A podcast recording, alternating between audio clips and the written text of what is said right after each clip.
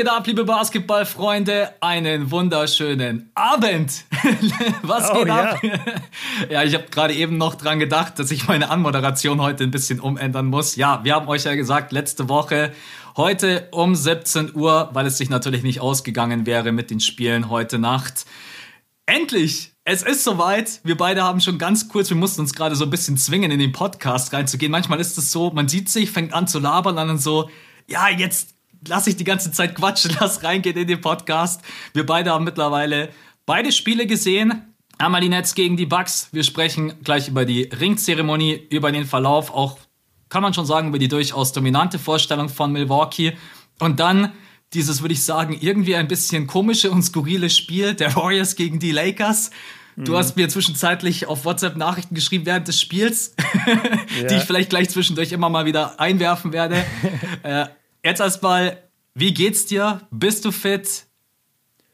Ey, mir geht's super. Saison hat angefangen. Wir sind beide aufgestanden um vier genau. und haben, haben uns die Lakers reingezogen live und danach dann die Bucks. Wie ging's dir? Wurdest du gespoilert? Wusstest du schon, wie die Bucks ausgegangen sind? Ich, ich habe ich hab's gar nicht versucht. Ich bin aufgestanden um 3.50 Uhr und habe dann noch die letzten 2.30 vom Bucks-Netz-Spiel habe ich mir gegeben, weil ah, okay. ich gedacht habe, es wird wahrscheinlich so ungefähr sein, auch durch die Ringzeremonie, die ja ungefähr 15 bis 20 Minuten dauert. Und dadurch, dass ich auch gestreamt habe, habe ich gesagt, das ist absolut lächerlich, wenn ich jetzt da versuche, spoilerfrei durchzukommen. Ja. Ist ein bisschen schade gewesen. Ich habe das Spiel trotzdem gerne gesehen, weil ich fand, das war ein richtig geiles Spiel, auch wenn man das Ergebnis schon wusste. Wie war es bei dir? Ich habe versucht, dich immer nicht zu spoilern. Hast es du ohne Spoiler geschafft oder hat es nicht funktioniert? Nee, leider nicht. Ich hatte eigentlich gute Vorbereitungen getroffen. Ähm, ich benutze den League Pass, so wie du auch. Übrigens ganz kurze Mini-Werbung. Ihr könnt bei uns äh, auf den YouTube-Kanälen und bei Instagram findet ihr aktuell äh, Links, personalisierte Links, wie ihr euch den NBA League Pass selber holen könnt. Und äh, dort, entweder wenn ihr Max Link nehmt oder meinen, könnt ihr äh, uns damit ein bisschen supporten. Aber zurück zum Thema. Ich habe halt den League Pass und habe mir den gestern extra nochmal runtergeladen, ähm, zu Hause bei mir auf dem Fernseher. Gehe dann heute Morgen online. Hast vergessen, drauf. Ergebnis auszublenden. Nee, ich habe vergessen, überhaupt mich einzuloggen. Ich habe quasi nur die App oh, runtergeladen, aber habe vergessen, ja. mich einzuloggen. Und wenn du quasi als neuer Kunde draufgehst auf die ja. Pass App, dann zeigt er dir halt sofort erstmal das Ergebnis, was von dem Spiel, was gerade läuft. Und du, du bist nicht drin. Also ja. ich musste mich dann erstmal einloggen über die Firestick-Fernbedienung. Es hat zehn Minuten gedauert, bis ich da meinen kompletten Login drin hatte. Und dann äh, kam ich genau pünktlich zum Lakers-Spiel und habe mir das halt reingezogen. Ja, das ist echt doof. Also man kann alles probieren, aber meistens irgendwas spoilert einen immer. Ich habe schon die Befürchtung gehabt, also wenn ich es probiert hätte, dass ich bei Warriors Lakers reingehe, durch die Ringzeremonie dauert aber Bucks Netz ein bisschen länger und dann kommen sie auch wieder auf die geile Idee oben rechts im Eck noch das Ergebnis einzublenden, weil das Spiel noch läuft. Wir ja, kennen ja, da das alle. Du, da musst du es abhängen. Und dann kommst du wieder und denkst dir schon, äh, Season Opener und ich muss schon wieder meinen Zettel auspacken, den ich über dem Fernseher hänge. ja, das ist manchmal wirklich, äh, ja, Spoiler ist wirklich schwierig.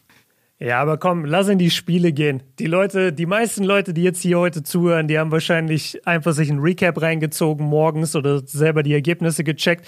Deswegen lass ein bisschen in die Spiele gehen, ein bisschen analysieren, was wir gesehen haben. Ich würde gerne mit der Ringzeremonie ganz kurz reinstarten, jetzt auch gar nicht zu lang. Ja, auch was Besonderes für Milwaukee, für Janis. Ich glaube, so ganz kurz hat er mit sich kämpfen müssen, ne? dass nicht nochmal die mhm. Tränen kullern. Dieser ist natürlich vor allem, vor allem auch beim Banner. Als ja, das Banner genau, wurde unter der Hallendecke. Da hat er ja. einmal, glaube ich, kurz den Face, den klassischen ja, ja, Wischer gemacht, wenn man merkt, oh no. Aber da, da gibt es ein äh, super interessantes Interview von ihm aus der Rookie-Saison. Das hast du vielleicht auch schon mal gesehen.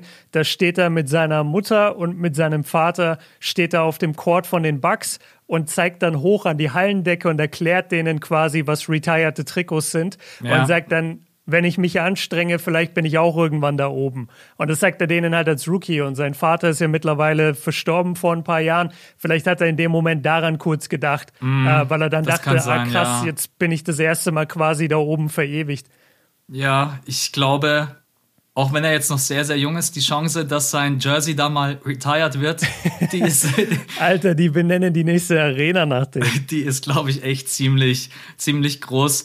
Ich finde es eigentlich ganz cool, dass wir dann gleich zu diesem Punkt kommen. Das war die einzige Kleinigkeit, der mich ein klein wenig gestört hat. Also es war erstmal super, erst wieder Fans in der Halle, auch wieder einfach mit Adam Silver ganz normal, man musste nicht auf irgendetwas achten. Ne?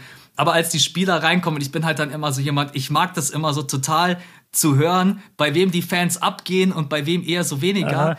Und, ja. diese, und diese Melodie, die da so drüber lag, diese Championship-Melodie, die fand ich einfach ein bisschen zu laut. Ich hätte mir mehr gewünscht, so die Fans ausrasten ah. zu hören. Ansonsten, ich fand's echt super. Ich fand's nicht übertrieben. Ich fand's von der Aufmachung her super, auch in der Mitte mit den ganzen Ringen und dann auch, glaube ich, ich hab's nicht. Adam Silver hat dem ganzen äh, Front Office, also den Ownern die Ringe überreicht und mhm. die Owner haben sie dann den Spielern überreicht. Ja, genau, sah so genau, aus. Genau, das, ja. das, fand, das fand ich auch ganz schön. Auch wieder witzig, habe ich ein paar Kommentare gelesen heute auf Insta. Ich habe ganz vergessen, wie groß Adam Silver ist. Das sieht man dann immer so, wenn die ja, NBA-Spieler zu ihm hinkommen. Ja. Und dann ist so ein Pat Connaughton ist gar nicht größer als Adam Silver. Wobei Pat ja, Connaughton jetzt, glaube ich, auch nicht gerade der Riese ist. Aber ja, das Aber war so der die. wird schon über 1,90 sein trotzdem. Ja, ja, der ist über 1,90, ganz sicher. Das war die einzige Kleinigkeit, die mich so ein bisschen gestört hat. Und natürlich auch dann MVP-Rufe Ansonsten, wie fandest du die Ringzeremonie? War für dich alles perfekt? Ja, also ich habe nie große Erwartungen an die Ringzeremonie. Mhm. Für mich ist das gar nicht so ein großes Thema. Äh, ich brauche das, um ehrlich zu sein, immer gar nicht. Ich habe das selbst damals zu meiner Hardcore-Zeit, als ich so Die Hard Laker-Fan war, wirklich in den Kobe-Jahren 2009 und 2010. Wenn die die Chip gewonnen haben, Ende oder Mitte Juni. Ist das Ding durch. Und, und dann war die Parade. Ja, genau, dann war das Ding für mich durch. Also ich habe diese Zeremonie im nächsten Jahr dann gar nicht immer groß verfolgt, ja. ähm, weil für mich gilt, und das hat auch Janis gesagt, für mich gilt dann einfach, okay, die neue Saison fängt an, jetzt lasst zeigen, ob ihr die Championship verteidigen könnt. Also für mich ist es nicht so was Großes, aber ich, ich finde, du hast es richtig formuliert. Es war, es hatte eine gewisse Klasse. Es ja. war überhaupt nicht drüber, es war aber auch nicht drunter. Es war genau perfekt, auch für Milwaukee. Es war einfach schön. Vor allen Dingen Tanas ist, ist einfach ein geiler Typ. Es ja, natürlich. Ich, ich glaube, er ist auch ist echt wichtig, nicht nur für Janis und auch generell für das äh, Team. Ich finde auch, auch heute, er hat gar kein schlechtes Spiel gemacht. Wir werden ja gleich generell mal über alle quatschen. Dann würde ich sagen, können wir eigentlich direkt reingehen ins Spiel, wenn du sonst nichts mhm. mehr hast. Und das war also Milwaukee hatte auf jeden Fall Bock zu zeigen, ey, was wollt ihr? Netz Top-Favorit. Wir gehen hier jetzt erstmal rein und ballern euch im ersten Viertel 37 Punkte um die Ohren, holen sieben Offensiv-Rebounds und waren eigentlich kaum und zu stoppen. Und begehen null Turnover. Ja, null Turnover. Das kommt auch noch im ersten Viertel. Also die hatten irgend, die hatten ja zwischenzeitlich irgendwie 15 Field Goal Attempts mehr als die Brooklyn Nets. Also richtig crazy, weil sie sich einfach mehr reingehängt haben und gehasselt haben. Und klar, am Anfang ein paar Würfe sind daneben gegangen. Janis hat am Anfang jetzt auch nicht gleich jeden getroffen. Aber dann irgendwann wurde das so dominant, auch weil Janis dann übernommen hat. Deswegen der Start vom Spiel, das war von den Bucks schon beeindruckend. Ich habe einen Kommentar gelesen, kann bitte Janis jemand sagen, dass die NBA Finals vorbei sind? und den fand ich eigentlich, musste ich ein bisschen schmunzeln, weil Janis immer diese Intensität an den Tag legt und das wertschätze ich so krass an ihm. Egal was für ein Spiel, er geht einfach immer mit dieser Körpersprache rein. Ich will gewinnen und deswegen, ich fand den Start von Milwaukee wirklich top. Ja, der Kommentar an den also ich habe nicht an den Kommentar gedacht, weil ich ihn natürlich nicht kannte, aber ich finde, das trifft es perfekt, weil als Janis diese, diese Sequenz hatte, äh, wo er, glaube ich, vorne erst den Dank hatte, dann eine oder zwei Possessions danach geht er nach hinten und räumt Claxton aber so hart ab bei dem sein Dankversuch. Da hast du richtig gemerkt, die, die Leute waren wieder in so einem Film so, what, sind wir wieder in den Finals? Sind ja. wir gerade den, den Aiden Block und danach den End von, von Drew? Also das, das hatte schon echt Züge davon. Und das ist halt das Schöne an Janis, dass er wirklich in jedem Spiel diese 100 Prozent gibt. Und da können wir, vor allem beim Thema Lakers später, bin ich da auf deine Meinung gespannt. Ähm, ich glaube, besonders aber bei einer jungen Mannschaft, die braucht es natürlich mehr. Da hilft es so enorm, wenn dein Leader nicht nur der beste Spieler ist, sondern gleichzeitig auch der härteste Arbeiter. Ja. Und ich glaube, niemand würde bestreiten, dass Janis das ist. Also auch Drew Holiday hat im Podcast von JJ Reddick erzählt, dass, dass er, Drew Holiday, meinte, er ist schon krasser Athlet und jemand, der sehr viel trainiert. Und wenn er Janis anguckt, versteht er nicht, wie man so viel trainieren kann ja. und wie man so viel machen kann. Also selbst der Vorzeige-NBA-Profi Drew Holiday sagt nochmal, ey, Janis ist ein anderes Level. Und das sollte dein Teamleader eigentlich auch sein. Und ich finde auch, es war ein Statement. Ich habe es ehrlicherweise nicht erwartet, weil gerade Eröffnungsspiele, die mit einer Ringzeremonie anfangen, haben oft das Problem für das Heimteam, das, die, das den Titel gewonnen hat, hat oft das Problem, dass die natürlich gar nicht richtig warm sind dadurch, weil die da ewig ja. stehen müssen. Ähm, Geht oft in die Hose, du, muss man sagen, für den Genau, dann bist, äh, du dann bist du emotional natürlich ganz woanders als jetzt mit dem Kopf bei einem Spiel. Aber das ist das Schöne an den Bugs. Also die haben sich wahnsinnig gut verkauft. Und ich finde auch dieses, gerade das erste Viertel war so ein Statement. Ähm, dann kam ja Brooklyn wieder, hat sich so ein bisschen gefangen, aber im ersten Viertel waren sie extrem stark, ja. Ja, sie haben sich gefangen, weil Paddy Mills dachte, ich gönne mir jetzt heute mal richtig. also das war. Ja, wir können Die Kommentatoren ja haben immer gesagt, äh, er denkt gerade, er spielt für Australien. Das ja. fand ich sehr, sehr geil. Ja. Also muss man echt sagen, äh, Paddy Mills hat da die Nets wirklich am Anfang im Spiel gehalten. Ne? Der hat, glaube ich, im ersten Viertel waren es fünf, fünf Dreier, also komplett perfekt. Generell den ganzen Abend perfekt von der Dreierlinie. Witzigerweise dann jedes Mal, wenn es äh, aus der Mitteldistanz darum ging, den Korb zu treffen. Das hat dann nicht funktioniert. Also mhm. alle sieben Punkte, die er erzielt hat, waren wirklich äh, von der Dreierlinie. Kevin alle Durant. Sieben Treffer. Ja, genau, richtig. Kevin Durant hat ein bisschen gebraucht, bis er ins Spiel reingekommen ist. Aber das war auch ein Problem heute Nacht. Und der für mich fast mit größte Unterschied. Wenn wir uns die Bench angucken, der Netz, du hast es vielleicht auch gerade eben aufgerufen, Paddy Mills hat 21 mhm. Punkte. Und dann kommt noch James Johnson mit einem Punkt, Aldridge mit einem Punkt und Cam Thomas mit zwei Punkten. Und dann schauen wir halt rüber und dann haben wir halt Pat Connaughton mit 20 Punkten. Auch wieder Pat Connaughton. Der Typ ist so unterschätzt. Klar, der hat mal seine Spiele, in denen er nicht so gut spielt, aber auch in den letztjährigen Playoffs. Wir beide hatten immer mal Spiele, wo wir gesagt haben, hey, Pat Connaughton heute wieder fünf Offensiv-Rebounds geholt und 20 Punkte mhm. erzielt. Finde ich ein total unterschätzter Spieler, der so wichtig ist für Milwaukee. Und dann haben wir heute einige geschrieben, Max, vergiss ja nicht Nvora zu erwähnen. Äh, 15 Punkte, 6 von 13, 3 von 6.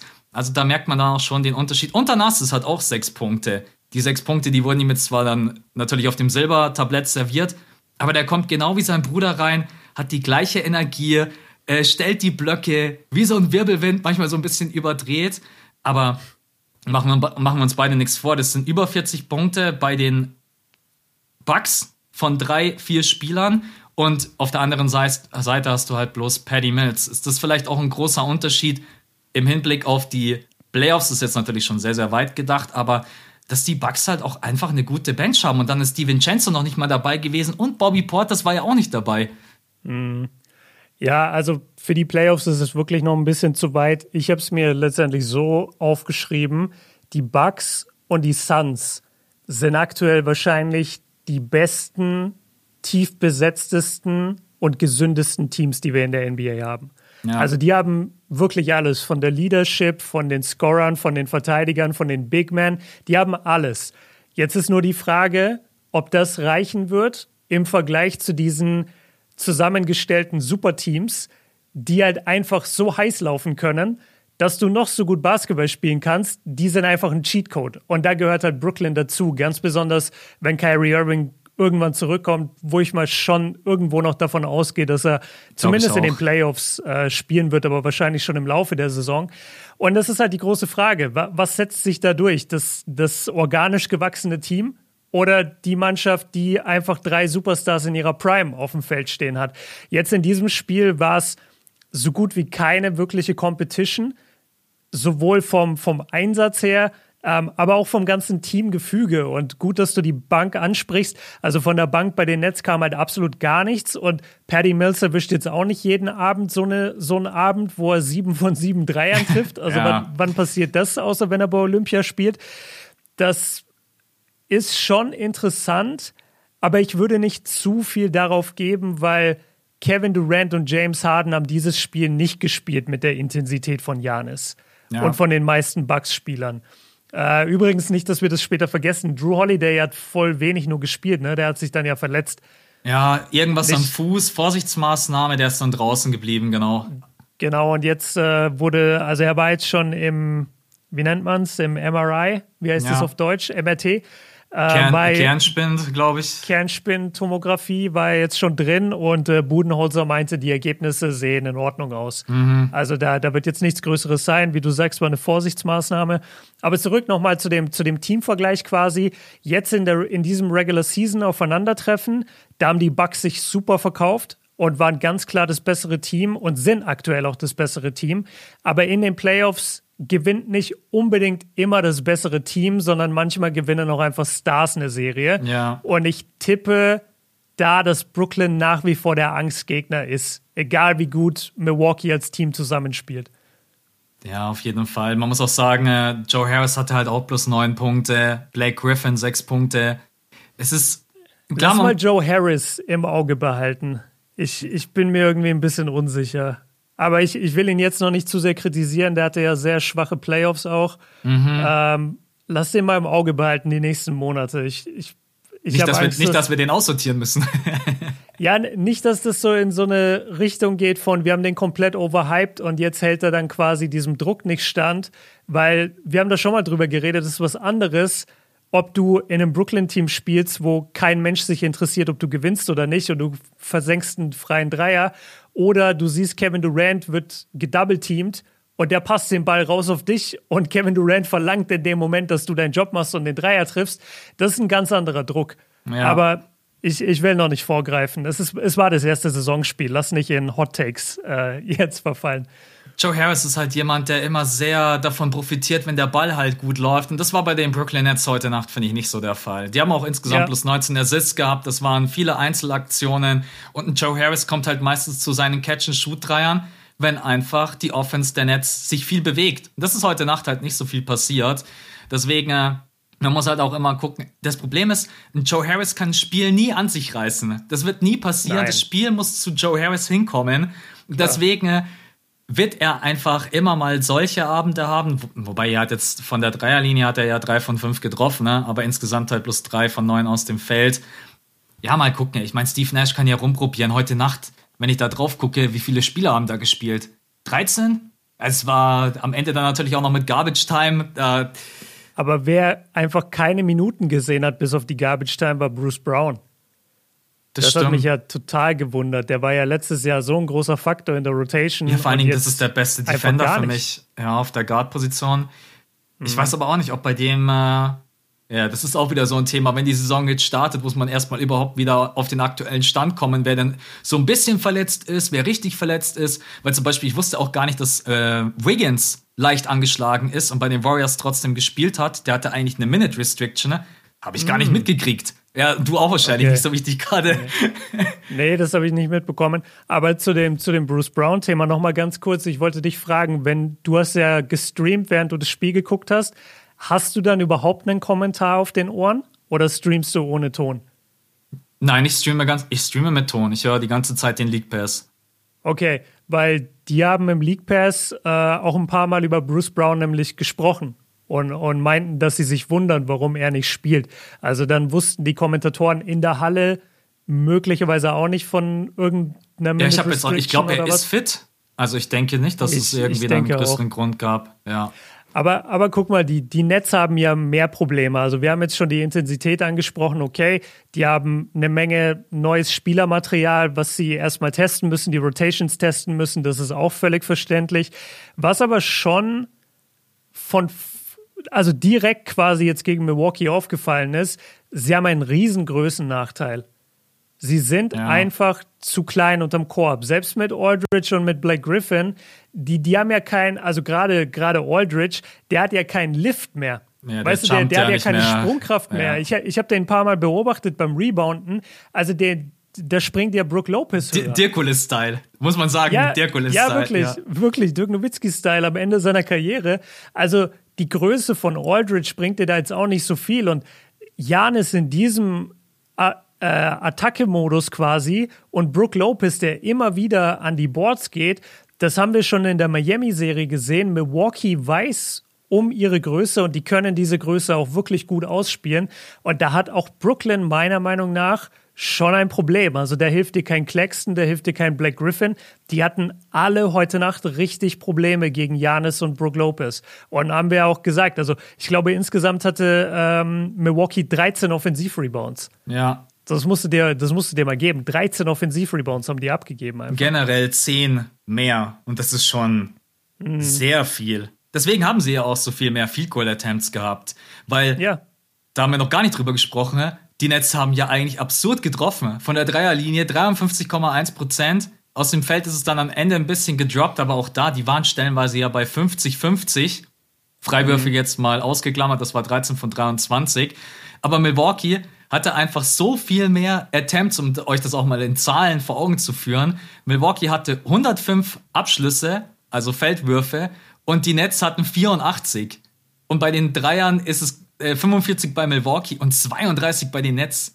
Ey, das ist in einem NBA-Spiel. Das, das, verrückt, sind, das, das, sind halt wirklich, das sind Welt, ne? Und das liegt auch mit der Intensität, um das dann auch jetzt mal abzuschließen, ne? mit der Intensität von Milwaukee einfach zusammen, die einfach den Rebounds hinterhergegangen sind und was du auch schön gesagt hast, keine Turnover. Insgesamt nur sieben Turnover in dem ganzen Spiel.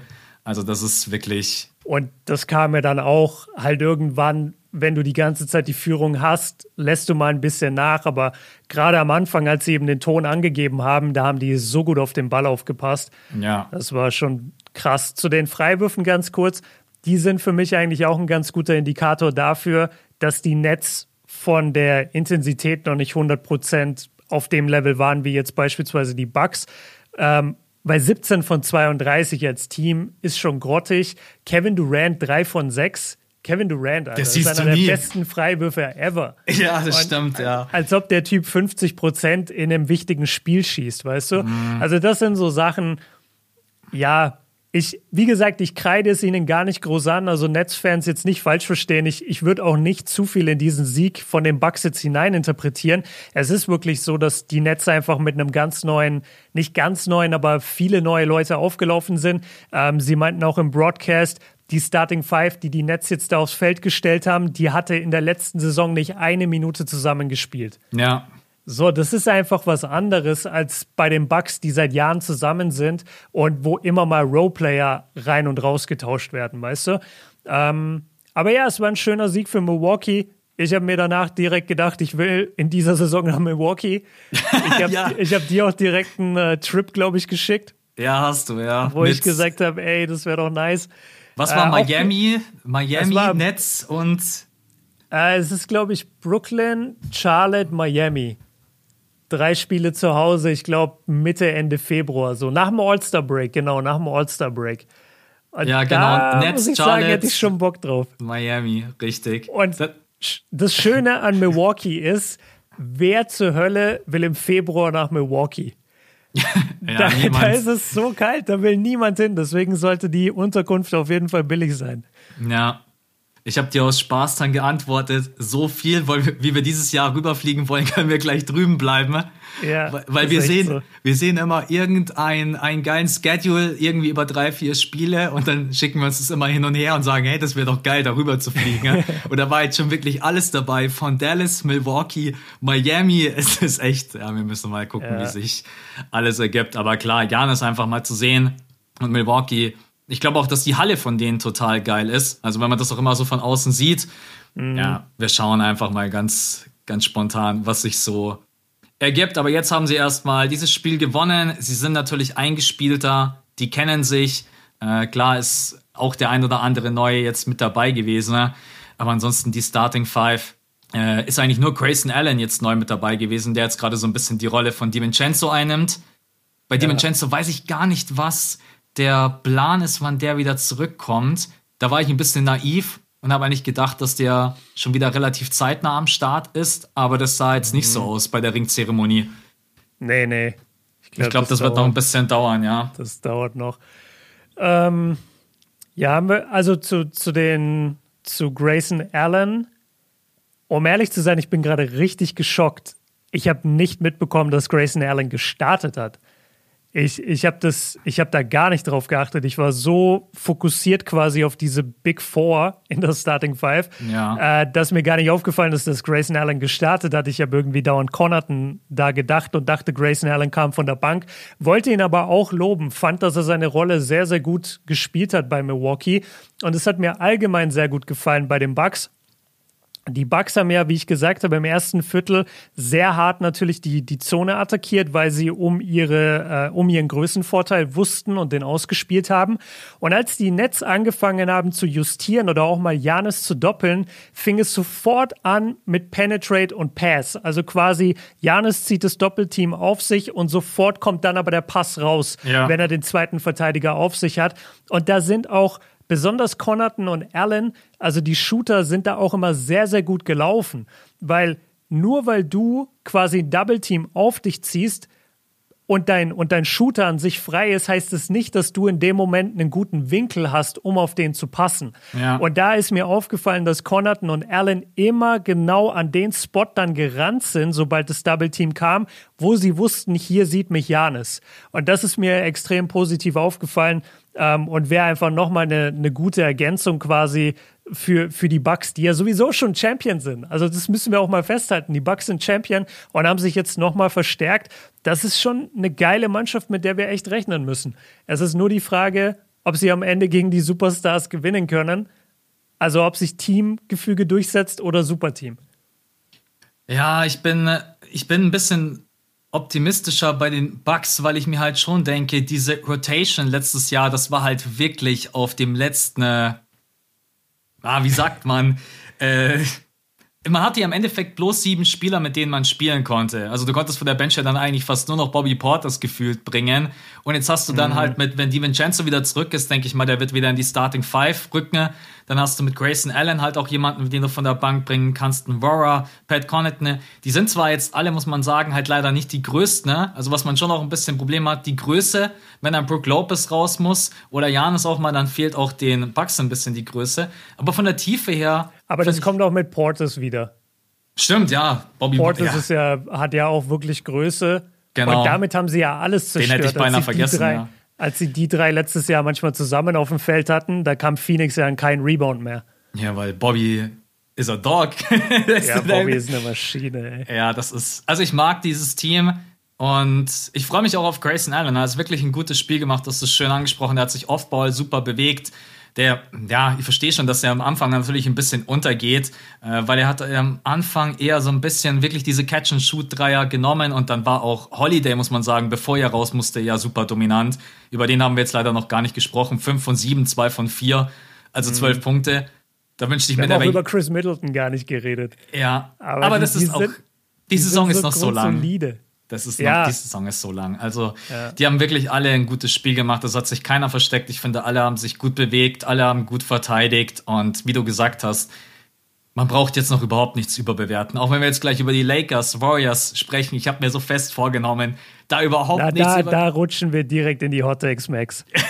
ich sag, das bei den Lakers wird gar nichts und die Warriors holen den Titel. Absolut. Also die Warriors sind eigentlich schon, das ist sicher der. Nein. Jordan Poole für MVP. sind wir bei dem, bei dem Spiel durch? Oder hast du noch was, was du mit reinbringen willst? Mm, vielleicht noch eine Sache.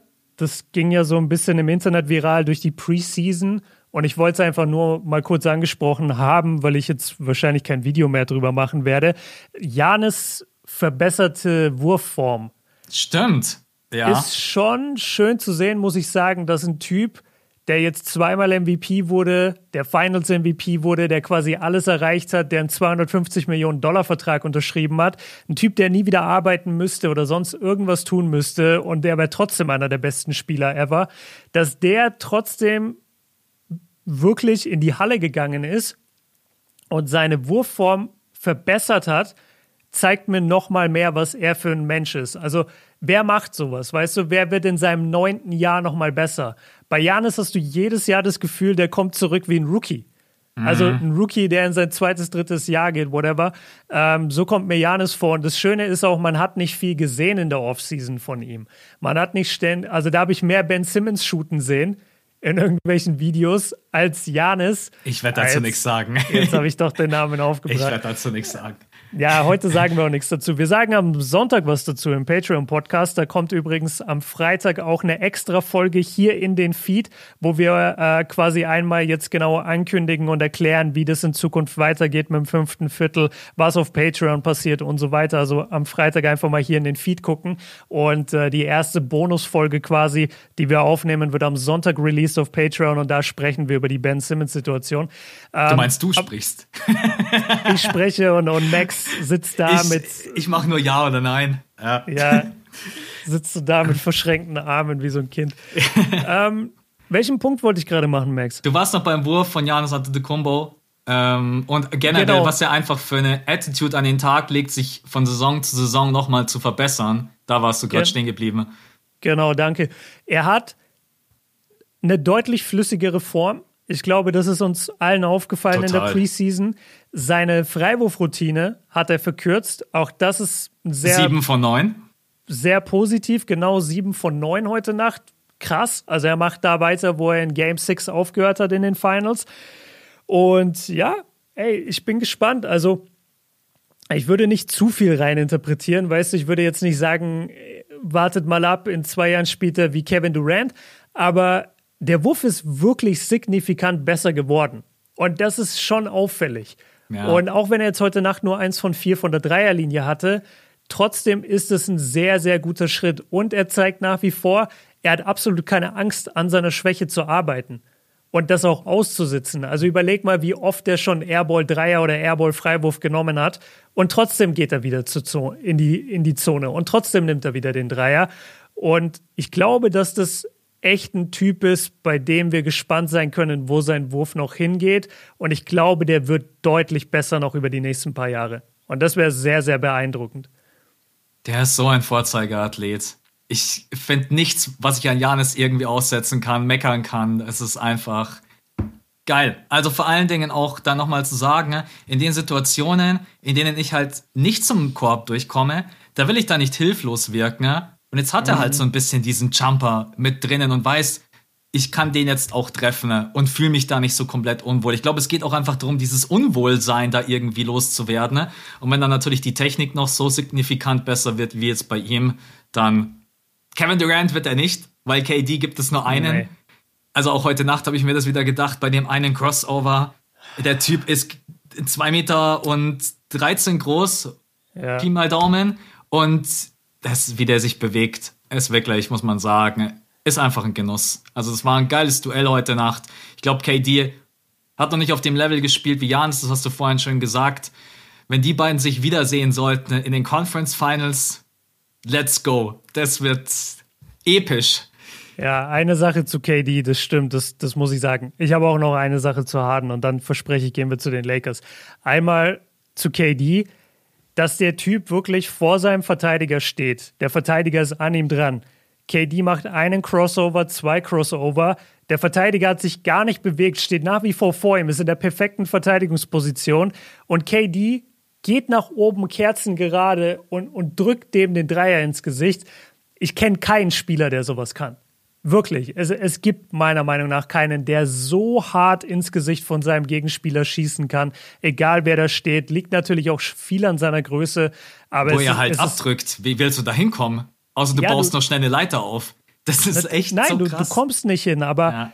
Weißt du, wie schwer es ist, selbst wenn ein kleinerer Verteidiger vor dir steht, kann ja jeder mal draußen ausprobieren. Nehmt euren kleinen Bruder mit auf den Court oder irgendeinen Teamkollegen, der kleiner ist als ihr, stellt den vor euch und nehmt mal zehn Schüsse und der hat einfach nur die Hand oben. Der wird euch nicht blocken können, aber guckt mal, wie schwer es ist, da einen Wurf zu treffen. Erstmal also dem kleinen Bruder einen Posterdank reindrücken. ähm, das finde ich wahnsinnig beeindruckend. Und dann noch eine Sache zu den Nets, was mir aufgefallen ist, ähm, ist quasi nur ein kleiner Kommentar. James Harden wirkt sich hier und da immer mal frustriert, ähm, dass seine Alley-Oop-Anspiele nicht so gut funktioniert haben auf Clarkson. Nee, auf Claxton, sorry. Und was ich mir da aufgeschrieben habe, ist, ja, Claxton ist halt nicht Capella. Ich wusste, dass du das sagst. Ich wusste, dass du mit Capella kommst. Ey, Capella ist so ein krasser Pick-and-Roll-Spieler, wirklich. Ja. Und da hatte Harden wirklich Riesenglück, dass der in Houston gelandet ist damals. Und du siehst an Claxton, der sich auch reinhängt und der sicherlich sein Bestes tut, dass nicht jeder so ein Überathlet ist wie, wie beispielsweise Clint Capella. Das wollte ich noch sagen, aber nach wie vor, ich, ich mache mir keine großen Sorgen um die Nets. Ähm, alles cool, geiler Sieg für die Bucks und jetzt lass uns zu Lakers Warriors gehen. Dann klicke ich einmal rüber. Ja, die Erwartungen vor diesem Spiel, ich hatte ehrlich gesagt keine, weil wenn das eine Team in das Spiel reingeht und hatte eine perfekte Preseason und das andere Team hat kein einziges Spiel gewonnen, dann denkt man sich schon so ein bisschen, okay, jetzt, jetzt bin ich einfach mal gespannt. Und wir beide haben jetzt auch beide Spiele gesehen. Und der Start in dieses Spiel, der war so ein bisschen Preseason-mäßig. Wie als wenn es gerade das erste Preseason-Game wäre. Die haben erstmal alle gebrickt. Stephen Curry ja. auch. Also da ist wirklich gar, es hat nichts funktioniert. Viele Turnover. Nur einer hat nicht gebrickt. Äh, LeBron. LeBron Stimmt, ist doch 6 war, von 6. Ja, ja, LeBron ist ja gleich mal am Anfang richtig abgegangen, als ich gedacht habe, wenn ihr alle so scheiße seid, dann, äh, dann muss ich hier ein bisschen ausgleichen. Ja, also das war wirklich ein ganz komischer Start in dieses Spiel mit vielen Fehl Fehlwürfen und vor allen Dingen mit wirklich vielen Fehlwürfen, die uncontested waren. Die waren mhm. so frei also die Lakers haben ja manchmal Transition Defense. Was interessiert mich das? Ich laufe nicht zurück. Jordan Poole ist manchmal an der Dreierlinie gestanden und das sind leider genau die Würfe, die er halt nicht so gerne mag. Jordan Poole mag es überhaupt nicht, wenn er so einen komplett freien Wurf hat. Den hat er dann auch einmal richtig krass daneben gesetzt oder Catch and Shoot. Aber wenn Jordan Poole dann einfach oft ähm, Offball um die Screens herumläuft oder den Ball selber in der Hand hat und für sich selber kreieren kann, da ist er richtig stark. Und da haben die ich kann niemanden rausnehmen. Wiggins hat gebrickt, Jordan Poole hat gebrickt, Kevon Looney hat gebrickt, aber auch auf der anderen Seite die Lakers haben ein paar Dinger daneben gesetzt, dass du dir wirklich gedacht hast, okay, das wird nicht das schönste Spiel. Mal gucken, ob es intensiv wird. Und intensiv wurde es dann am Ende. Wie hast du die erste Phase erlebt zwischen Lakers Warriors? Weil für mich war das erstmal richtig wild. Du hast mir geschrieben, jetzt kommen wir zu den WhatsApp-Nachrichten, irgendwie sowas in die Richtung, boah, ist das gerade zäh. Ja, Ich habe selten so ein zähes Spiel gesehen, habe ich, glaube ich, irgendwie sowas geschrieben. Ja. Ja, also Erwartungshaltung war relativ gering, weil ich einfach weiß, was LeBron-Teams, was für Basketball die spielen und gerade am Anfang der Saison, da sind die nicht todesdominant. Dieses Lakers-Team ist uralt. Ja, es ist entweder das älteste Team in NBA History oder eins der ältesten. Ist das älteste. Ja, und da war mir schon klar, dass die jetzt nicht alle da reingehen wie beispielsweise Milwaukee oder auch Golden State. So, die, die haben einfach nicht diese Spieler, die, die dich da mitreißen. Ähm, was ich sagen kann, ist, ich war ziemlich enttäuscht von Westbrook übers gesamte Spiel leider. Ich finde, er hat noch überhaupt nicht wirklich seinen sein Groove gefunden. Und er war ja in der Preseason schon eher nicht so gut. Und jetzt auch in diesem Spiel konnte er nicht wirklich zeigen, was er drauf hat. Und wir beide haben ja so drauf gewettet, dass Westbrook die Saisonversicherung ist letztendlich für die Lakers und mhm. immer Tempo machen soll und so weiter. Finde ich, hat er gar nicht gemacht. Also vielleicht ist er noch ein bisschen zu, zu passiv. Ähm, AD hat ich, danach auf der Pressekonferenz gesagt, ich würde mir wünschen, dass Westbrook aggressiver mhm. spielt. Ja, da kann ich zustimmen. Ja, ja. Ähm, aber, aber unabhängig jetzt davon, also ich, ich will jetzt gar nicht groß Westbrook kritisieren, weil auch hier gilt wieder, es war halt das erste Saisonspiel. Aber man merkte halt den Lakers, finde ich, am, am krassesten von, von allen Teams, die gestern Nacht gespielt haben, haben, merkte man ihnen an, dass sie komplett neu zusammengestellt sind, dass keiner den anderen wirklich kennt und dass sie erstmal die Dynamiken geklärt werden müssen, dass erstmal die Rotations geklärt werden müssen und es kann auch seine zehn Spiele dauern oder 15 Spiele. Und als ich das dann realisiert habe für mich, während den ersten paar Minuten, habe ich dann auch die Erwartungen runtergeschraubt und habe mich eigentlich vor allem dann auf äh, Jordan Poole konzentriert, weil ich den Hype natürlich mitbekommen habe um ihn und ich wollte jetzt mal sehen, okay, wie real ist es wirklich? Mhm. Und ich war positiv beeindruckt. Also wenn ich kurz über ihn sprechen darf, typ. der Typ ist ja sowas von wendig und schnell. Auf Englisch würde man sagen shifty. Also ja. der, der ist so schnell weg und, und zieht an jedem Gegenspieler vorbei. Das finde ich schon beeindruckend. Der hat die Lakers manchmal wirklich alt aussehen lassen. Also nicht nur, dass sie ja. alt sind, sondern er ist so schnell. Ja, und, und selbst jemand wie AD, der jetzt noch nicht so alt ist, auch den schlägt er. Ja. Also das ist, das ist echt krass. Und ja, er hat keine Angst. Ähm, sicherlich hat er hier und da auch mal überdreht, elf Dreier muss jetzt vielleicht auch nicht in jedem Game sein. Es gibt so ein paar Sachen, die da, da war er mir persönlich einfach zu wild. Aber er übernimmt halt gerade auch die Rolle von Clay Thompson. Und sie brauchen Shooting, ähm, weil den Warriors fehlt es meiner Meinung nach, auch wenn das jetzt in diesem Spiel gar nicht so rauskam, meiner Meinung nach fehlt es denen so ein bisschen an Scoring. Mhm. Also ich, ich weiß oft nicht, wo die Punkte herkommen sollen, wenn es nicht von Steph ist. Gerade unterm Korb geht gar nichts, meiner Meinung nach. Ähm, da sind sie irgendwie zu klein und zu passiv. Und deswegen ist es gut, dass Jordan Poole so viel wirft und sich so viel zutraut. Und ich habe mich hauptsächlich dann auf ihn konzentriert und, und auf Steph und war so ein bisschen mehr bei den Warriors, weil wir können gleich nochmal über die Lakers reden und über deine Einschätzung, aber ich habe mich ein bisschen mehr auf die Warriors konzentriert, weil ich von den Lakers einfach nicht groß was erwartet habe in diesem ersten Spiel. Ja, es war super spannend, beide Teams eigentlich zu beobachten, weil die Lakers komplett neu zusammengewürfelt, aber natürlich auch die Warriors mit neuen Spielern mit dabei und die haben sie auch getragen. Bielica, Igudala. Bielica, Shoutout. Ja, das ist ein Monster. Das war wirklich, und die Bench auch hier hat die Warriors heute wirklich gerettet. Also die Bench, Bielica 15 Punkte.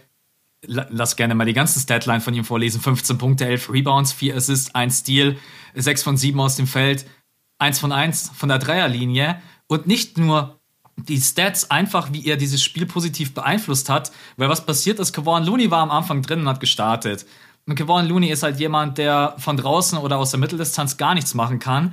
Und den Unterschied macht Pielica einfach. Er hat die Defense dann rausgezogen und Pielica war ja hier Playmaking-Gott stellenweise. Also die mhm. haben ja mhm. den Ball über ihn laufen lassen. Das ist so viel wert, wenn du einen Big Man mit drinnen hast, der den Ball auch einfach mal weiterspielen kann, der den freien Mann sieht und das auch in der Bewegung. Und also das war wirklich, nicht jedes Spiel wird jetzt so sein. Auch da müssen wir den Ball flach halten, ne? Weißt du? Aber weißt du was, mit, mit Bielica und mit Igudala, der ja auch von der Bank kam und auch so stark war, ich hatte richtige 2015er Flashbacks mit ja, Andrew Bogut damals. Das stimmt, ja. Die, das vergessen Leute so oft, was, was Andrew Bogut für ein wichtiger Teil von diesem Warriors-Team damals war. Und daran hat mich Bielica erinnert. Einfach dieser, ja. dieser Big Man, der plötzlich die Plays kreiert. Oder Spades. Spades war, äh, Steve Kerr hat letztens im Interview gesagt, Yo. also ich glaube, mein letzter Stretch 5 vor, den ich so hatte, das war wirklich Spades. Und das ist auch schon gefühlt 100 Jahre her. Aber das ist einfach wichtig, dass du so jemanden hast, der auch von draußen einfach ähm, nicht Erfahrung, sondern Gefahr ausstrahlt. Iggy war natürlich auch, Iggy ist jetzt normalerweise nicht mehr der krasse Dreier-Shooter, 4 von 7, 2 von 5. Toscano Anderson, äh, Damian Lee mit 15 Punkten die Warriors haben für mich eine Sache viel, viel besser gemacht als die Lakers, als sie gemerkt haben, wir alleine heute, wir strugglen alle so ein bisschen. Wir lassen den Ball laufen. Wir müssen schauen, dass wir uns in bessere Positionen bringen.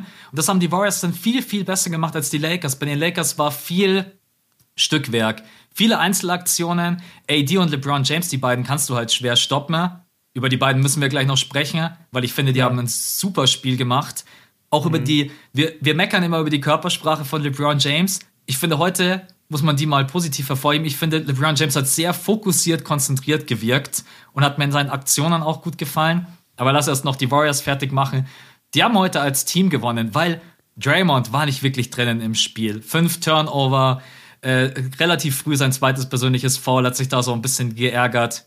Wiggins war heute sehr, sehr passiv, vielleicht auch durch seine Verletzung, hat aber am Ende, muss man sagen, einen ganz wichtigen Offensiv-Rebound geholt. Der war ultra wichtig, als es eng war.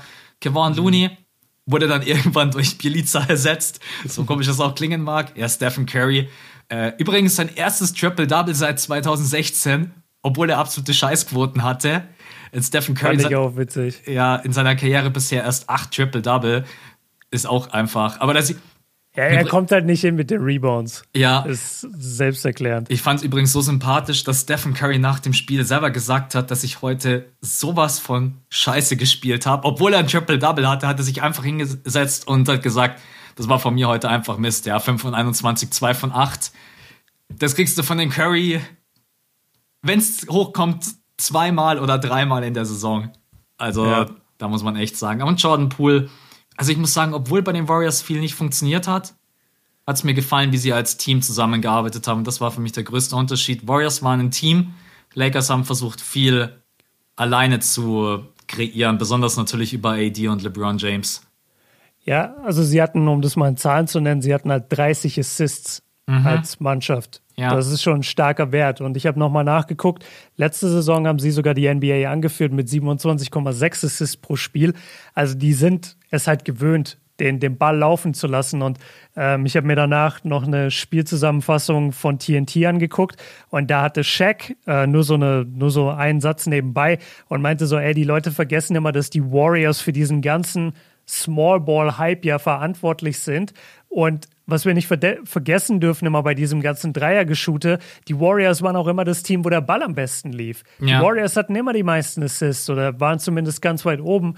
Und das zeigt selbst diese Mannschaft, die jetzt nicht mehr dieses Spielermaterial natürlich hat von damals, aber auch die lassen den Ball laufen. Und du hast vollkommen recht. Hätten die jetzt auf Krampf versucht, weiterhin, dass Curry die Punkte macht, oder hätten die jetzt einfach nicht quasi den Ball abgegeben die ganze Zeit, dann hätten die Lakers das Ding locker gewinnen können. Sie hätten es eigentlich gewinnen müssen. Ne? Hattest du auch eigentlich die ganze Zeit das Gefühl, die Lakers dürfen dieses Spiel nicht verlieren? Nee. Achso, es also kam dann dürf, dürfen es nicht verlieren, habe ich sowieso nicht gedacht, weil es ein relativ egales Spiel ist, aber ich dachte die ganze Zeit, die Lakers geben das noch her. Ja, also ich hatte auch das Gefühl, mit dürfen es nicht verlieren, habe ich gemeint, dass man eigentlich gegen ein Warriors-Team spielt, bei denen wirklich viel überhaupt nicht lief und man hat ja auch eine Zeit lang geführt. Mhm. Dann kam das dritte Viertel, dann kam Jordan Poole, hat dann so ein bisschen diesen Run eingeleitet und dann am Ende äh, ging es halt 38, 29 im vierten Viertel und dann auch Bielica. Ich, ich fand einfach, das war eine Nieder Niederlage, die man hätte vermeiden können. Die Lakers einfach anders als Team aufgetreten wären. Das wollte ich einfach bloß damit sagen. Natürlich dürfen mhm. sie dieses Spiel verlieren, weil im Endeffekt who cares? Erstes Saisonspiel am Ende der Saison. Stell dir vor, am Ende der Saison wegen einem Spiel kommen ja. die, kommen, müssen die Lakers ins Play-In oder so und dann kriege ich wieder Max, weißt du noch, im ersten Podcast der Saison hast du gesagt, das erste Saisonspiel und jetzt. Ey, mir hat jemand geschrieben, das fand ich übertrieben interessant. Scheinbar haben wir vor der letzten Saison unsere Hot Takes angekündigt oder gesagt so, ey Leute, in der nächsten Folge machen wir Hot Takes und dann habe ich wohl sowas gesagt, so ja, aber schon wahrscheinliche Hot Takes, jetzt nicht sowas wie Phoenix geht in die Finals. Mhm. Und dann sind sie in die Finals gegangen. Ach so. Jo. Ihr müsst ja, Max ja, ich, verzeihen, wir sind um 4 Uhr aufgestanden. Wir sind beide grad, ein bisschen langsam. Ich habe gerade überlegen müssen und dann habe ich so, ah ja, Phoenix Finals. Ach ja, stimmt. Ja. Ja. Ja, das ist, womit ja, genau. man immer aufpassen, ja. So wie du gerade vorhin gesagt hast, am Anfang des Podcasts, ja, Warriors sind schon safe Champion. Ja, den, sowas ja, in die genau. Richtung. Ja. Am Ende sind sie echt Champion. Nee, dieses Jahr ist mein Hot Take, äh, die Kings gehen in die Finals. Mal gucken, ob das diesmal klappt. Ja, das Aber niemals. Jetzt lass uns mal zu den Lakers kommen, weil es stimmt ja. Also wir, wir können jetzt natürlich negativ über die Lakers sprechen und es stimmt auch, dass sehr viel bei denen nicht zusammenlief und einfach noch gar nichts wirklich abgestimmt ist aufeinander. Aber gerade LeBron kann man eigentlich wenig Vorwürfe machen. Mhm. Also der Typ hat wirklich, ich habe das auch, ich habe das in meine Insta-Story gepackt. Ich weiß nicht, ob ich es dir geschrieben habe. Ich wollte es dir auf jeden Fall schreiben. LeBron wirkte auf dem Feld einfach wie der beste Spieler. Der ja. beider Mannschaften. War er auch, finde ich. Ja. Und, und er war so dominant. Er, er hat gut verteidigt. Ich habe mir aufgeschrieben, immer wieder starke Helpside-Defense von LeBron. Ähm, er hat vorne seine Buckets gemacht. Er hat natürlich geil getroffen am Anfang. Sechs von sechs ins Spiel starten ist natürlich cool. Er hatte diesen Wahnsinns-Fadeaway über Wiggins, der ja sowas von Kobe-esque war. Ähm, und ich glaube, daraufhin dann auch direkt eine fette Verteidigungsaktion wieder oder ein Dank dann im nächsten. Ich weiß es nicht mehr. Ähm, das war ein sehr, sehr gutes Spiel von LeBron was, ja, erstmal dazu. Also fandest du auch offensichtlich. Ja, was mir bei LBJ gefällt und ich denke, wir werden das, also das kann man auch erwarten, dass es jetzt immer mehr und mehr wird zum Ende seiner Karriere hin, dass er halt aufhört, im Drive zu attackieren, weil das einfach zu viel Kraft kostet. Ständig mhm. jedes Mal sich dadurch zwei, drei Spieler durchzutanken. Aber was er halt immer noch kann, mit diesem Body sich gegen andere zu stellen und dann einfach mit seinem verdammt guten Wurf, und das vergessen viele auch aus der Mitteldistanz, der Fadeaway, aus dem Post-Up heraus ins Gesicht, der Dreier. Da war ja sogar noch der ein oder andere Heat-Check dabei. Wenn er den weggelassen hätte, dann wären die Quoten ja sogar noch besser. Und ich glaube, dass das auch vielleicht von den Lakers ein bisschen das Ziel sein muss. LeBron James ist eher der, der das Spiel ein bisschen rauszieht. Und jetzt hat man ja eigentlich Westbrook, der ist doch der, der effizient ist, wenn es zum Korb geht. Der muss der Bulldozer jetzt sein, der da ständig hingeht. Und deswegen, äh, ich bin mal gespannt, wie sich die ganze Dynamik bei den Lakers, und das wird die nächsten Spiele noch 100 Mal passieren. Die haben jetzt einen relativ leichten Schedule, muss man sagen. Also der ist jetzt dann relativ geschenkt. Ich glaube, die haben jetzt dann noch irgendwie zwei mittelschwere Spiele gegen die Grizzlies und gegen die Suns und dann kommt erstmal ein einigermaßen entspannter Schedule, wo sie sich auch einspielen können. Aber LeBron James bei einem Opening Game mit der Intensität, Konzentration und vor allen Dingen auch in der Defense, wo ich mir so gedacht habe, okay, LBJ, bist es du? Ja. Nee, das war, das, das, war echt cool. Es wirkte zwischenzeitlich so, als hätte er irgendwie KCP gefressen. Weil er hatte ja auch dieses, er hatte ja auch das Headband, was ich einen geilen Look für ihn finde irgendwie. Geil, dass er das äh, so ausgepackt ja. hat, dieses weiße Headband. Ja, Mann, ey, ich war echt positiv überrascht. Nur, es hat halt am Ende leider nicht gereicht. Und es sind oft diese Spiele, finde ich, wenn das jetzt ein wichtigeres Spiel gewesen wäre, dann finde ich, sind es oft diese Spiele in seiner Karriere, wo du dann trotzdem danach dir denkst, hä, aber wieso hat er dieses Spiel nicht gewonnen? Weißt ja. du, wa wa warum konnte er dieses Spiel jetzt nicht übernehmen, an sich reißen? Aber vielleicht kommen wir da echt langsam zu diesem Thema Alter. Er ist nicht mehr der Typ, der, wie Janis beispielsweise, in, jede, in jeder Sequenz einfach den Korb attackiert. Mhm. Das kann er nicht mehr. Das kostet zu viel Kraft, da ist, die, da ist das Verletzungsrisiko zu hoch. Und er ist jetzt nicht der, keine Ahnung, Scorer-Freak wie Jordan oder Kobe, die, die dann einfach schießen, bis sie, bis sie gewinnen. Ähm, ja, was anderes, was ich saugeil finde, sie haben Avery Bradley. Die ja. Lakers haben Avery Bradley. Der ist den, der ist den Warriors aus welchem Grund auch immer durch die Lappen gegangen Steph und Draymond wollten ihn unbedingt. Der war im Training Camp. Steph hat sich öffentlich ausgesprochen dafür, dass sie unbedingt Avery Bradley wollen. Und dann haben die Warriors ihn aber nicht gesigned und jetzt ist er bei den Lakers. Was ein Stil für die Lakers. Wieder bei den Lakers. ja, sowieso wieder bei den Lakers. Aber wenn die Lakers eine Sache gerade dringender brauchen als alles andere, ist es Defense. Mhm. Und du hast ja gesehen, als Avery Bradley reinkam, wie schwer der es am Anfang Jordan Poole gemacht hat und dann auch Steph Curry. Ja. Also der, das ist, das ist ein, eine super Edition. Er und Basemore zusammen können echt ein sehr, sehr guter Defending Backcourt einfach mal sein für die Lakers. Ich muss schon wieder einen Kommentar von der Community reinhauen, weil ihr alle, ihr haut immer so geile Comments raus. Heute hat jemand geschrieben, Avery Bradley hätte eigentlich die Hälfte der Westbrook-Minuten bekommen sollen, aber wie erklärt man das äh, Westbrook? Das war so, weil Avery Bradley good point. Good in, point, diesen, ja. in diesen acht Minuten, in denen er drin war, echt, finde ich, einen ganz guten Job gemacht hat. Ich glaube, das wird auch die größte Aufgabe von Frank Vogel, zu gucken, was macht man mit dem Backcourt. Ich fand, die haben sich, die sind sich da stellenweise auf den Füßen gestanden. Wenn besonders dann so mhm. Leute mhm. wie Rondo und Malik Monk, die dann gleichzeitig auf dem Feld, da war irgendwie kein, da war kein Ball-Movement im Spiel. Das war dann immer so, ja, ich gebe dir den Ball, dann stehen wir wieder. Ich gebe den Ball weiter, wir stehen wieder alle. Ach so, jetzt wird's langsam eng. Ja, gib mal AD den Ball. Das war irgendwie so ein bisschen, das, das war so ein bisschen Celtics Basketball, muss man sagen. Ne? ja, nice. Ja, voll. Letzte Celtics-Fans habt euch lieb. Ja, aber das wissen die auch. Also jeder Celtics-Fan, mit dem ich bisher geschrieben habe über Dennis, jeder von denen sagt, ey, hoffentlich bringt Dennis und der neue Coach ja, jetzt bestimmt. endlich mal Ball-Movement. Also mhm. die, die wissen selber, dass, dass der Ball viel zu sehr stagniert hat in, in Boston. Das ist ein richtig guter Punkt. Ich konnte das nicht so ganz in meinem Kopf die ganze Zeit zusammenführen. Warum, warum funktioniert Rondo gerade gar nicht?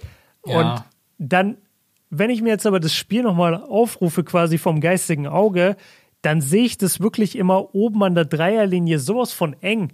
Ja. Dass, dass da überhaupt kein Platz ist, um irgendwie zu agieren, um irgendwas äh, groß aufzubauen.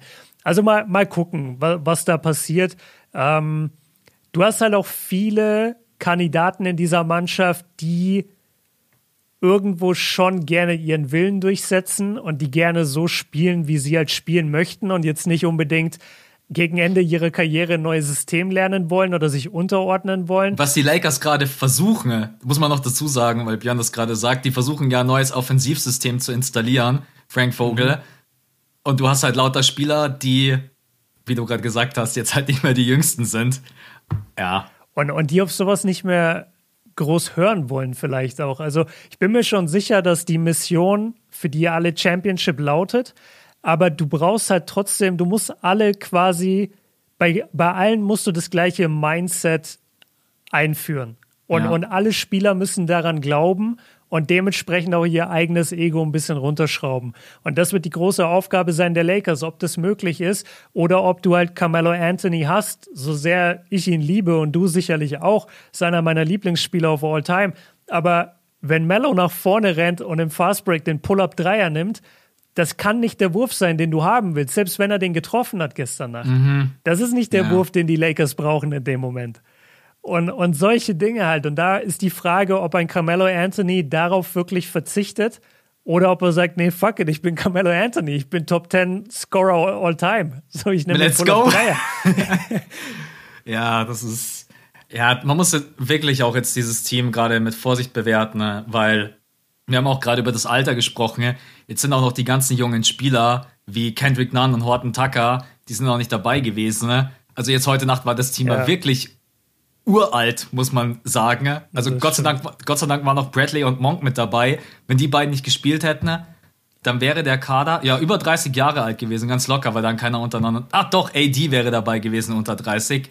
Grüße gehen raus an den Youngster aber, AD. Aber nee, wir haben schon oft gesagt, ADs Körper denkt auch, er ist in seiner 19. Saison. Ja. Also aber, AD ist schon auch alt. Aber genau, sag's. AD ist nicht so schön ins Spiel reingestartet, muss ich sagen. Das waren wieder die Würfe, die ich bei ihm einfach nicht leiden kann. Besonders wenn er dann von der Birne seine Dreier nimmt, ohne dass da irgendwie Bewegung mit drinnen war oder das Ganze schön rausgespielt ist.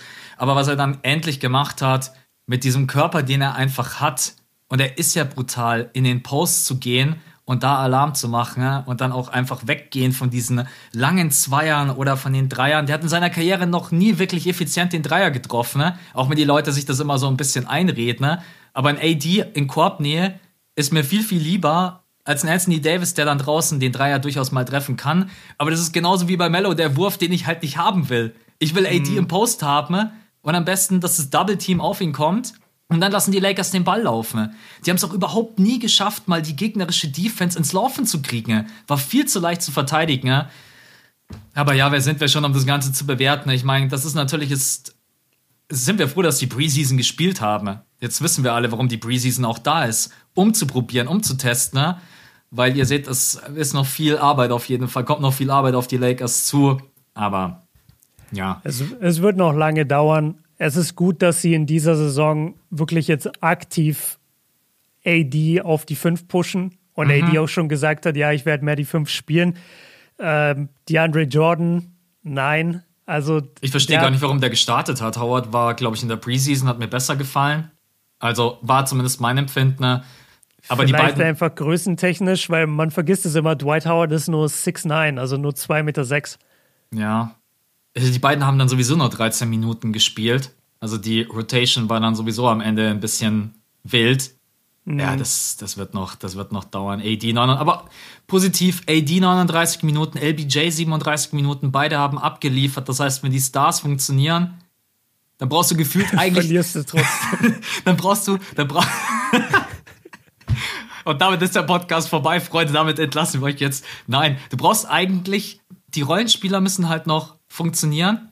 Und dort ist halt auch gar kein Spacing. Der Dreier ist nicht wirklich gefallen, 35,7% bei 42 Attempts. Ja, und Westbrook, jetzt mal schauen. Ich, für mich ist Brody wirklich das größte Fragezeichen. Er hat nämlich so ein bisschen gewirkt wie, ich weiß gar nicht, wie, wie ein Fremdkörper auf dem Feld. Das war so ganz, ganz komisch. Also, er war irgendwie nicht integriert. Man hatte irgendwie keine Spielidee, wie man ihn gut zum Korb kriegt.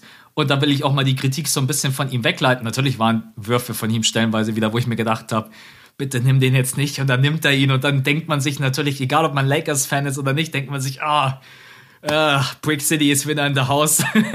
mhm. Aber ja, ich glaube, da müssen die Lakers einfach noch viel rumprobieren. Wie man auch so jemanden wie Westbrook, das darf man auch nicht vergessen, der spielt jetzt das erste Mal mit solchen Kalibern und korrigiere mich, wenn das nicht so ist. Ich finde, er hat noch nie mit solchen Größen zusammengespielt. Kevin Durant war noch nicht damals der KD, der er jetzt heute ist. Der hat noch nie mit einem AD und LeBron James in einem Sp Team gespielt.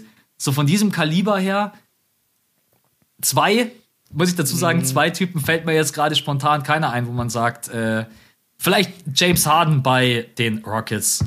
Okay, kann man sagen, ja, das ist so ein bisschen genau. ähnlich, aber. Und ich meine, KD war MVP als die beiden noch zusammen gespielt haben. Ja. Aber es sind auf jeden Fall nicht, nicht zwei Aber er ist jetzt Kaliber. heute für mich der beste Spieler der Welt und damals war er zwar MVP, aber ja, da war nur nicht der Er war nicht Spieler der beste der Spieler der ja, Welt. Ja, klar. Ja. Also, nee, ich, ich verstehe schon, was du meinst. Ähm, und ich meine, es ist ja auch eine andere, ein anderer Zeitpunkt in Westbrooks Karriere. Mhm. Weil früher war, früher hat sich Westbrook, sorry, früher hat sich Westbrook ja auf einer Ebene gesehen mit Kevin Durant und dachte, sie sind quasi die, die, die gleiche, gleiche Spielerkaliber. Und ja. ähm, ich hoffe mal sehr, dass er mittlerweile in seiner Wahrnehmung auch verstanden hat, dass LeBron und AD auf einem ganz anderen Level agieren als er. Mhm. Und dass er da als, also es, ich fand ich es fast ein bisschen witzig, dass von der Big Three gesprochen wurde. Mhm. Also ich sehe das gar nicht als Big Three. Das ist für mich eine Big Two, LeBron und AD und alles drumherum sind Roleplayer, die das Ganze irgendwie zum Laufen bringen sollen. Brooklyn ist eine Big Three. Das ja. verstehe ich. Aber also Westbrook ist es meiner Meinung nach nicht mehr. Aber wir dürfen auch nicht zu negativ gegenüber Westbrook sein, weil wie du schon gesagt hast, es liegt ja auch an den Lakers. Ich habe ihn sogar beschützt gerade. Also, das hätten die genau. vor zwei Jahren noch nicht bekommen von mir. und, äh, eine Sache, da wollte ich gerade so eine kleine Brücke schlagen zu Golden State, weil du meintest, Anthony Davis hat sich dann endlich besonnen und ging dann mehr in den Post. Mhm. Was mir aufgefallen ist bei den Warriors und was mir echt Angst gemacht hat, die haben gar nichts auf Big.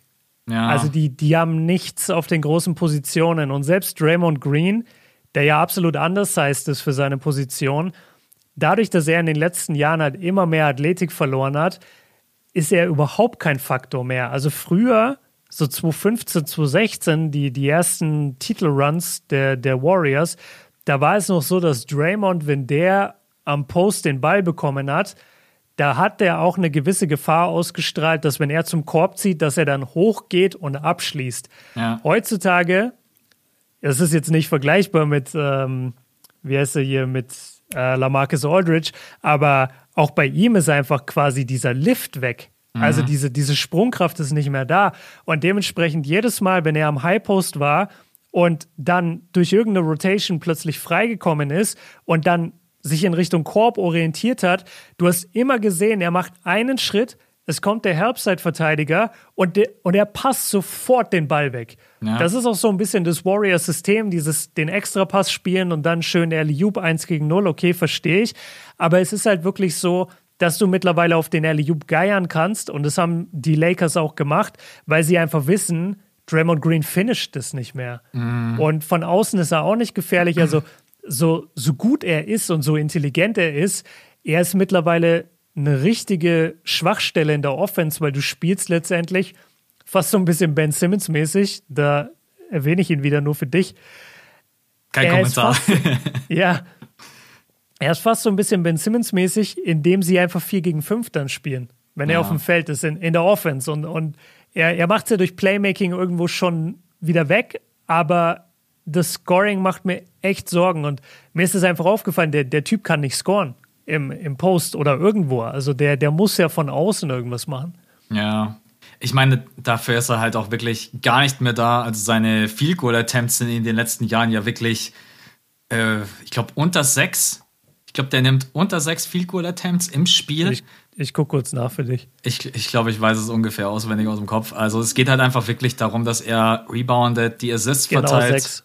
Ja, und umso wichtiger wird es natürlich, dass auch wieder so jemand wie Clay Thompson zurückkommt, weil ich stelle mir Draymond immer so ein bisschen in der Mitte vor, an der Freiwurflinie.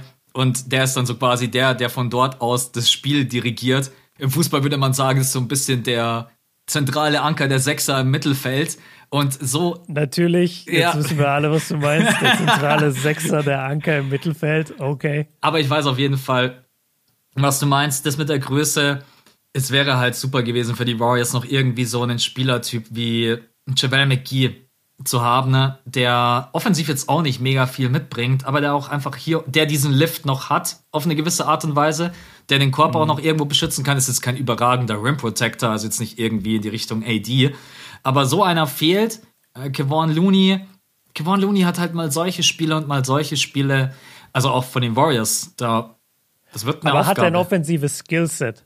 Ja. Hat er? Wer? Ähm, Jamal McGee oder Looney. was? Nein, nein, Looney. Ach so, ja, ich habe jetzt gar nicht gewusst, bei wem du bist. Nein, Kevon Looney. Aber Kevon Looney ist halt auch jemand, den du den du schon sehr nah, nah an den Korb rankriegen musst, damit er dir quasi Punkte delivern kann. Deswegen genau, ist er ist ein Abstauber. Ja, so, genau. Und, und, das, das meinte ich. Die, die Warriors haben einfach nichts auf den großen Positionen. Ähm, Bielica jetzt vielleicht. Ja. Vielleicht ist Bielica jetzt der, der Schlüssel am Ende. Ey, du, du kannst es nie wissen. Es ist ja auch die Aufgabe von dem Head Coach, zu schauen, was am Ende am besten funktioniert. Und wenn Bielica da die Antwort sein sollte, von mir aus auch von der Bench, als dann der, der quasi im Closing Lineup steht, wäre mir als Head Coach total egal. Ich muss am Ende ja schauen, was am besten funktioniert.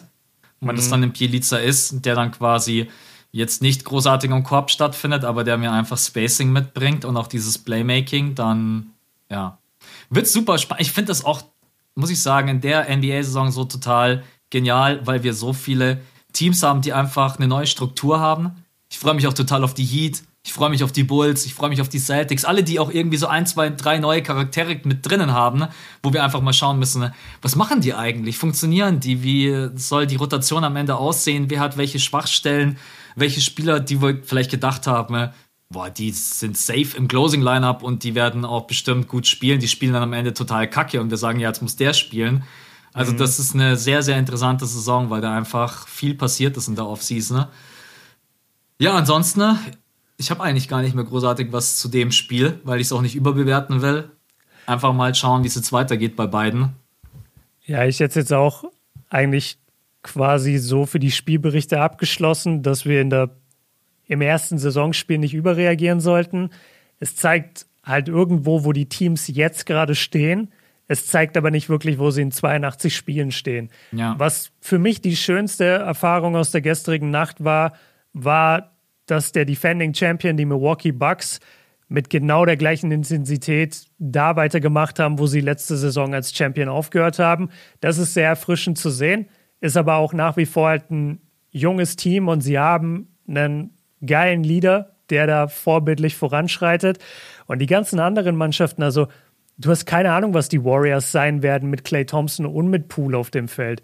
Vielleicht mhm. gibt es auch sogar noch einen Trade. Draymond wurde in den letzten Jahren immer mal in Trade-Gerüchten ähm, mit, mit reingepackt. Vielleicht Dann rasten die Warriors-Fans aus.